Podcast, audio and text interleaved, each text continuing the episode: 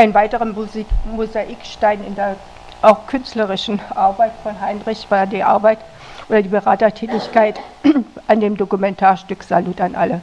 Vielleicht erinnert sich der eine oder andere, dass er es sogar gesehen hat, aber dass Heinrich daran beteiligt war, weiß vielleicht auch nicht jeder. Und deshalb habe ich mich diesem Problem mal ein bisschen gewidmet. Und zwar bin ich bei der Arbeit an der über 550 Titel umfassenden Biografie der Veröffentlichungen von Heinrich Gemko auf ein vierseitiges Manuskript gestoßen, das Heinrich später handschriftlich als Schatzkammer in Briefen bezeichnet hat, das er im Februar 1976 für das Programmheft zu Salut an Ulle geschrieben hat. Inzwischen konnte ich auch ermitteln, dass es auch wirklich erschienen war. Es war mir es war etwas schwierig. Das ist das Programmheft für Salut an alle, also nicht unbedingt gleich zu, als ein Programmheft zu erkennen, wenn es so geknifft ist. Und hier in der Mitte oder der, auf der Mittenseite hier ist der Beitrag vom Heinrich ab, tatsächlich abgedruckt. Aber dann unter dem Titel Ein Stück aus Briefen, also für einen Bibliothekar oder Bibliografen auch nicht so ganz einfach zu ermitteln. Aber das ist nicht das wirklich Wichtige, sondern von besonderem Interesse ist, dass das Manuskript zu einer denkwürdigen, sagen wir, Episode oder einem Mosaikstein, wie du sagst, geführt hat in der wissenschaftlichen Tätigkeit von Heinrich Gemko. Er hat nämlich dieses Theaterstück vom Entstehen her bis zu seiner Premiere begleitet und auch darüber hinaus noch Anteil genommen an diesem Theaterstück, das damals im Theater im Palast äh, uraufgeführt wurde. Vielleicht ein paar Worte zum Stück. Salut an alle Marx berichtet in dieser Art und Weise wirklich erstmalig über Leben, Kampf und Werk der Begründer des wissenschaftlichen Sozialismus. Verfasst wurde das Stück von den beiden bekannten Drehbuchautoren Günter Kaltofen und Hans Pfeiffer auf der Grundlage des Briefwechsels von Karl und Jenny Marx und Engels und einigen ausgewählten Texten. Die Idee zu dem Dokumentarstück kam dem Verfasser, als sie mit sehr umfangreichen wissenschaftlichen Vorarbeiten und der literarischen äh, Gestaltung eines Mehrteilers über das Leben von Marx beschäftigt waren. Das war dann später das, das äh, Dokumentarstück Marx und Engels Station ihres Lebens, das seit 1978 bis 1982 erstmalig dann in elf Stücken aufgeführt worden. Und die beiden haben das damit erarbeitet.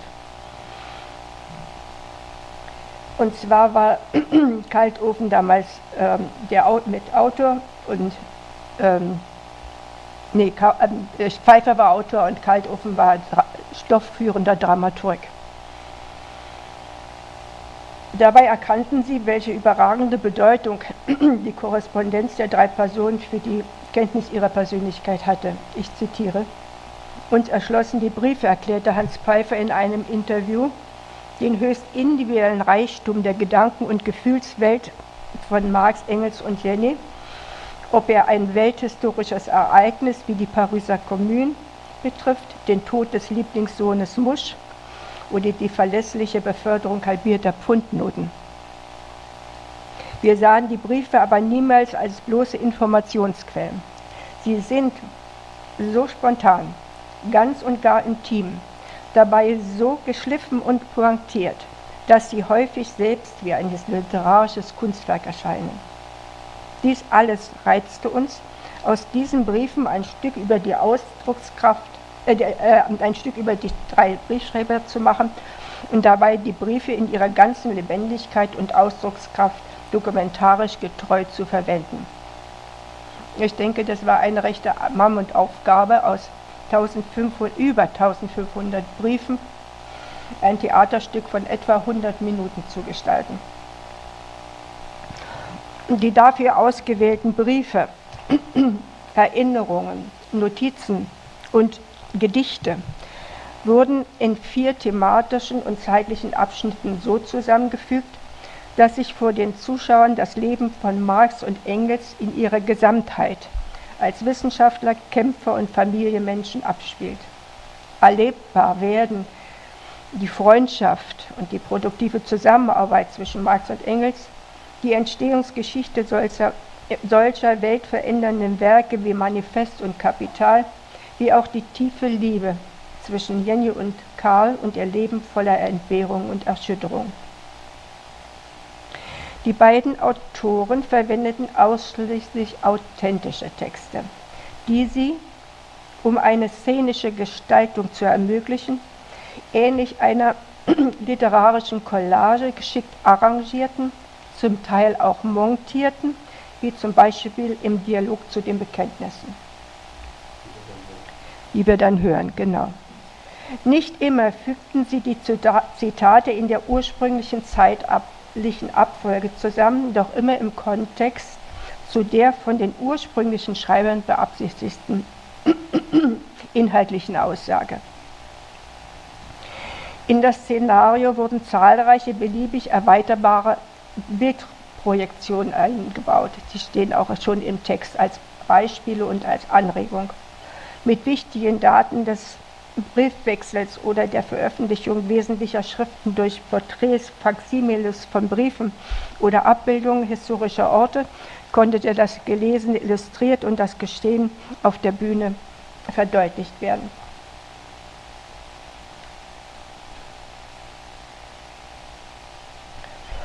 Sehr früh im Entstehungsprozess des Stückes, nachdem die ersten Szenen geschrieben waren, interessierten sich die künstlerische Leitung des Palastes der Republik sowie ihrer Ölschläge, die Intendanten des, Intendanten des TIP, für das Projekt.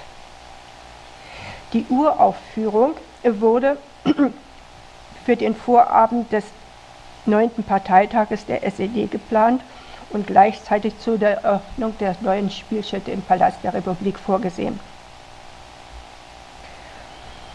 Das war für uns natürlich ein starker Anspruch und Ansporn, erzählte Kaltofen.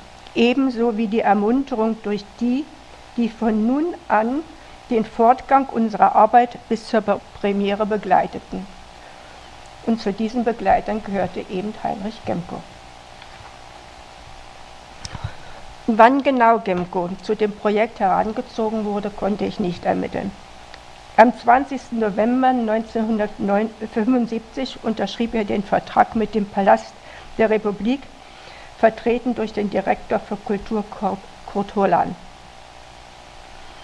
Gemko erhielt den Auftrag, ich zitiere, als wissenschaftlicher Berater der Autoren Dr. Günter Kaltofen und Hans Pfeiffer und des Regisseurs Professor Wolfgang Heinz bei der Dramatisierung und Inszenierung des Briefwechsels zwischen Karl Marx Friedrich Engels und Jenny Marx mitzuwirken. Zitat Ende.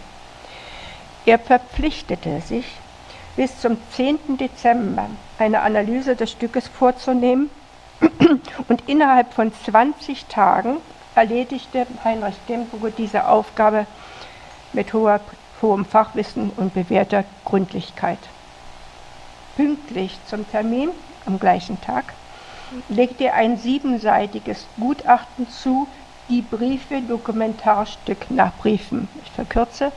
Das ist also Arbeits, der Arbeitstitel damals gewesen. Vor.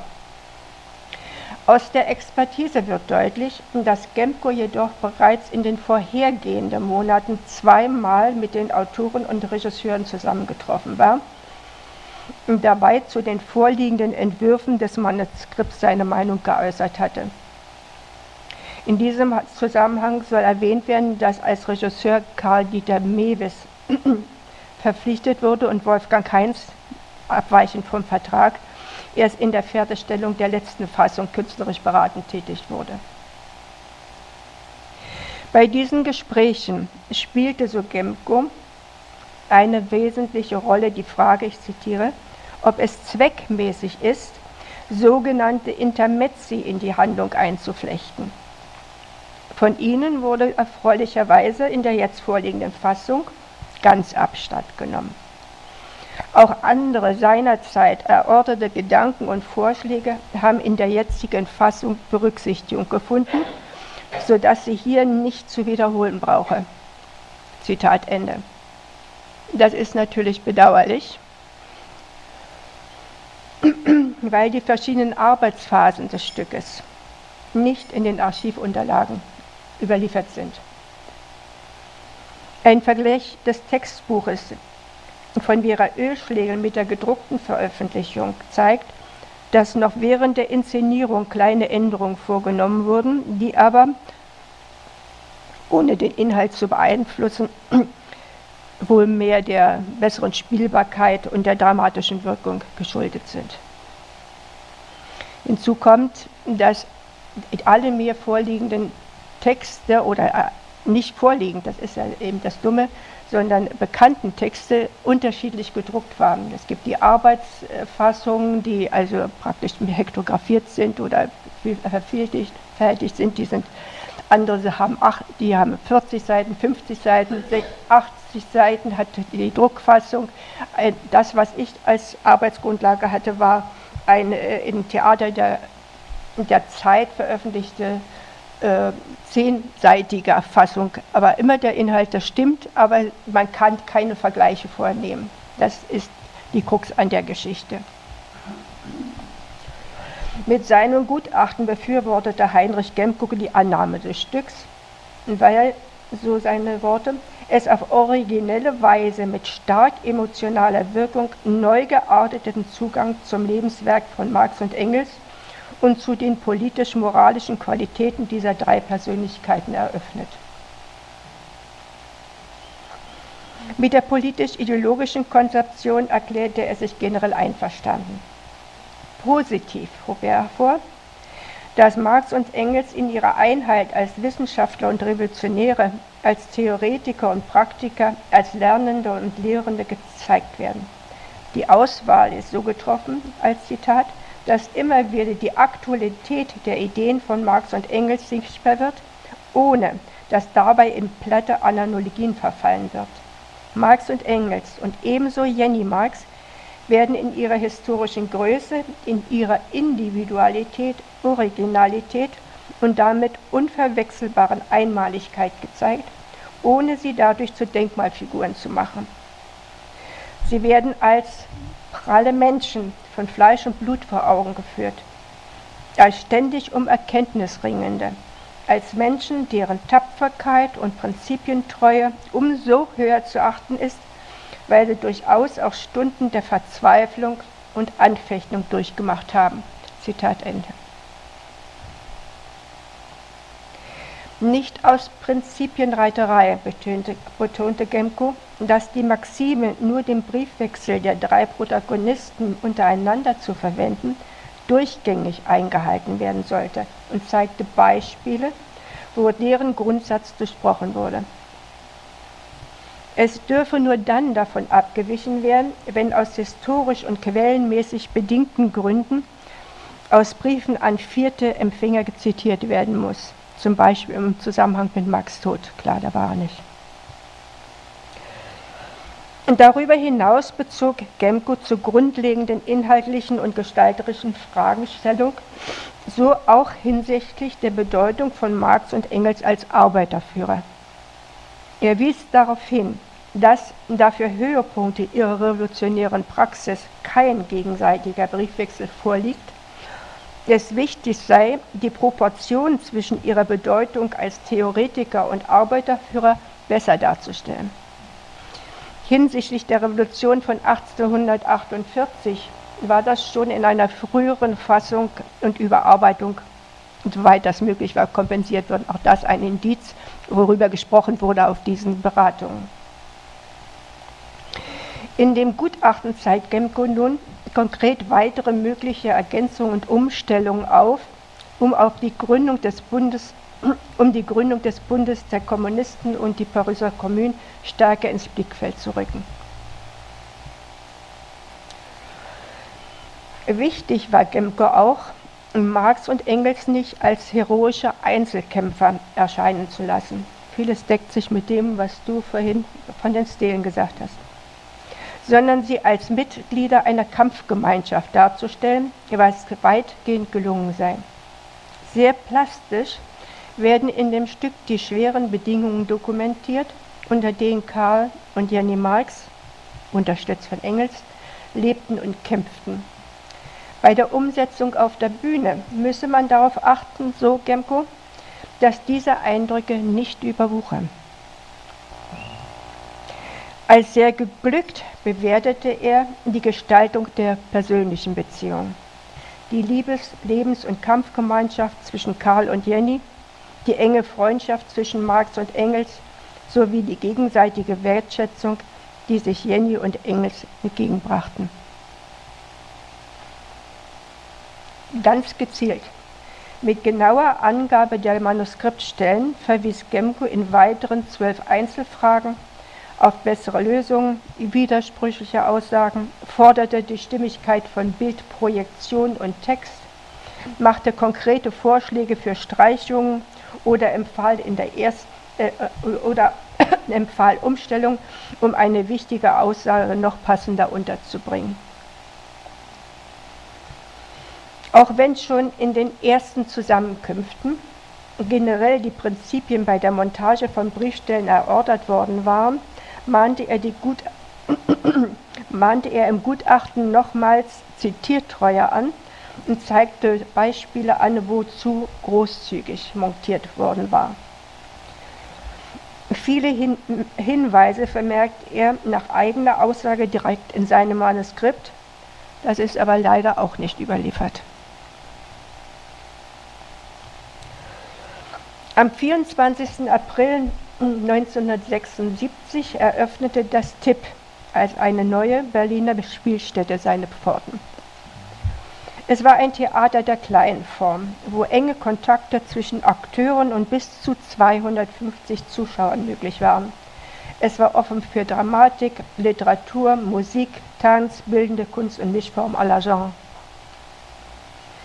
Die Premiere wurde, wie schon erwähnt, mit der Uraufführung des Stückes Salut an Anne Marx gefeiert. Regie führte Hans-Dieter Mewes, künstlerisch beraten von Wolfgang Heinz. Es spielten Eckehard Schall, den Marx, Hans-Peter Minetti war Engels und Vera Ölfliegel verkörperte die Jenny. Die Ausstattung besorgten die Vollständigkeit halber genannt, Babette Koplowitz und Matthias Stein. Die wissenschaftliche Beratung durch Heinrich Gemko wurde schon in der Einladung zur Premiere gebührend hervorgehoben. In der Berliner Presse wurde dieses Ereignis viel beachtet und das Stück sowie die Inszenierung in ausführlichen Besprechungen sehr gelobt. Zeitnah eröffnete auch das Landestheater Halle mit dem Stück eine neue Bühne, das Foyer 2, das nur ca. 50 Zuschauern Platz bot. Und es ist anzunehmen, dass in den nächsten Jahren weitere Theater DDR-Salut an alle Marx szenisch umsetzten. Also das Jahr 1983 hat sich dafür eigentlich sehr angeboten. Aber darüber habe ich keine weiteren Nachforschungen angestellt. Nach der Premiere, zu der Heinrich natürlich eingeladen war, gab Heinrich unter dem Eindruck der Aufführung, die er sicher sehr aufmerksam verfolgt hat, nochmals einige kritische Bemerkungen an der Vera Ölschlegel weiter. Das können wir indirekt ihrer Antwort vom, 1, vom 3. Mai 1976 entnehmen. Unter anderem schrieb sie, Herzlichen Dank für Ihren Brief und die ermutigenden Wünsche. Ihre wissenschaftlichen Anregungen werde ich an die betreffenden Kollegen weitergeben, damit wir unserem Anspruch, authentisch zu sein, gerecht bleiben können. Also das haben die Leute gekriegt und deshalb ist der Brief auch nicht erhalten. Die kleine Form des Stückes machte auch andere Spielorte möglich, wie Betriebe, Schulen und sonstige geeignete Einrichtungen. Anlässlich des Tages der Metallarbeiter erlebten zum Beispiel am 14. April 1977 in der Werkhalle des VEB Werkzeugmaschinenkombinats 1. Oktober in Berlin-Marzahn etwa 500 Betriebsangehörige eine Aufführung von Salut an alle Marx. Wie Heinrich schon in seinem Gutachten einschätzte, stellte das Stück gewisse Anforderungen an den Zuschauer und setzte beim Publikum ein gezieltes Interesse am Stoff voraus. Als glücklichen Einfall hob er die Idee hervor, Jenis fragmentarische Lebenserinnerungen als Quellengrundlage hinzuzunehmen. Weil Jennis Kommentare genügend historisch-biografische Hintergrundinformationen vermitteln, um, so Heinrich, beim gebildeten DDR-Bürger anzukommen. Um die Werktäten auf die Aufführung vorzubereiten, hielt Gemko am 3. März 1977 auf Wunsch der Intendanz des TIP und auf des, und auf Einladung des BGL-Vorsitzenden einen einführenden Vortrag über Marx und Engels allgemein und das Stück im Besonderen. Die ca. 60 anwesenden Kollegen hatten dann die Aufgabe, als Gesprächsleiter das Stück in den Kollektiven zu diskutieren. In einem nachfolgenden Schreiben an Vera Ölschlegel vermisste Gemko jedoch Werbemittel, die Wärme und Farbe, so seine Worte, bei der Einstimmung auf das Theaterereignis verbreiten sollten. Diese wurden dann zeitnah zur Aufführung eingesetzt. Neben Plakaten und Szenenfotos auch das Programmheft mit der neuen Rheinischen Zeitung, das ich hier erwähnte, auf der Umschlagseite. Und somit Gemkos eingangs erwähnter Artikel in, in ihm beschreibt er den nahezu vier Jahrzehnte währenden schriftlichen Gedankenaustausch zwischen Marx, Engels und auch Jeni über philosophische, wissenschaftliche, politische und zutiefst private Angelegenheiten als erstrangig biografische und theoretische Dokumente sowie als Spiegel ihrer Persönlichkeiten. Trotz einiger erklärbarer Lücken schätzt Gemko ein, wird im Stück, Zitat, das, was die Größe dieser drei Menschen ausmacht, uneingeschränkt sichtbar. Am Rande erwähnt, ab vierter Spielzeit gab es dann ein neues anderes äh, ähm, Programmheft mit vielen Szenenfotos und der Artikel von Gemko war da nicht mehr abgedruckt. Nun noch eine kleine Bemerkung ein bisschen zur Verbreitung. Im Rahmen der DDR-Tage im Schweizer Basler Theater wurde Salut an alle in einer eigenen Inszenierung im Oktober und November zweimal aufgeführt. Zitat eine schöne Lektion Geschichte, von der etwas hängen bleibt über die drei historischen Personen wie ihre Zeit und ihr Werk, heißt es an dem Ticker einer Nachrichtenagentur über die Inszenierung an der Komödie des Basler Theaters. Und die Nationalzeitung Basel schrieb am 29. Oktober, Nichts Menschliches ist mir fremd. Diese Maxime von Karl Marx kam in den von Erich Hollinger inszenierten zweiten Montagabend, das war dieser Theaterreihe, ohne Zweifel in packender Aufführung kristallklar zum Ausdruck. Das Stück wird wiederholt. Es sei den Lesern des Vorwärts empfohlen, dieses dramatische Erleben des Wirkens des Begründers, der Begründer des wissenschaftlichen Sozialismus unbedingt zu besuchen. Der Vorwärts war, ist eine sozialistische Zeitung, die seit 1893 in der Schweiz erscheint. Die Deutsche Bücherei weist in ihrem Katalog zwei Übersetzungen nach. Die Übertragung ins Ungarische erschien 1977 in der Reihe Senjaca Kischkonftare, also kleine Bibliothek der Theaterstücke. Und 1979 wurde das Stück von der Theaterhochschule Rodo Daigaku, Japaner mögen mir verzeihen, auch ins Japanische übersetzt und herausgegeben. Es wurde unter dem Titel Leben und Tod von Marx veröffentlicht, weil die Japaner der Meinung waren, Marx steht im Mittelpunkt und das wäre die Geschichte nur von Marx. In einer ausführlichen Besprechung der Aufführung in einer Zeitung der Sozialistischen Partei Japans vom 13. Juli 1979, deren Übersetzung Gemko im November an Vera Ölschlegel schickte, hieß, heißt es, da Herr Professor Gemko, der als Marx-Forscher bekannt ist, auch an dem Entstehen des Theaterstückes mitgewirkt hat, hat das Stück ein hohes wissenschaftliches Niveau. Das Stück ist ein dokumentarisches Theaterstück geworden. Man kann annehmen, dass auch äh, in Ungarn das Stück zur Aufführung kam, wenn sie es übersetzt hatten. Ins Russische übersetzt wurde es für die mit mehreren Preisen ausgezeichnete Inszenierung des Kiewer Theaters für Drama und Komödie auf der Bühne des Lesjano Ukrainka Theaters, das die Aufführung dem 26. Parteitag der KPDSU gewidmet hatte, zum Gedächtnis Ende Februar, Anfang März 1981. Erwähnenswert ist, und daraus hören wir ja dann auch ein Stückchen, dass 1979 in der Inszenierung des Theaters im Palast mit Schall, Minetti und Ölschläge als Sprecher eine Schallplattenaufnahme produziert wurde. Salut an alle Marx stand zehn Jahre lang auf dem Spielplan des TIP. Zur letzten Vorstellung der Inszenierung am 26. April 1986 Anlässlich des zehnjährigen Bestehens des Theaters lud die Intendantin wiederum alle Premierengäste ein. Inzwischen hatte das Stück durch das Tipp 150 Aufführungen erlebt, darunter waren Gastspiele in Paris, Moskau, Prag, Bratislava, Westberlin, Budapest, Sofia und in 17 Städten der Bundesrepublik. Es war also, denke ich, eine echte Erfolgsgeschichte, an der Heinrich Gemko seinen Anteil hatte.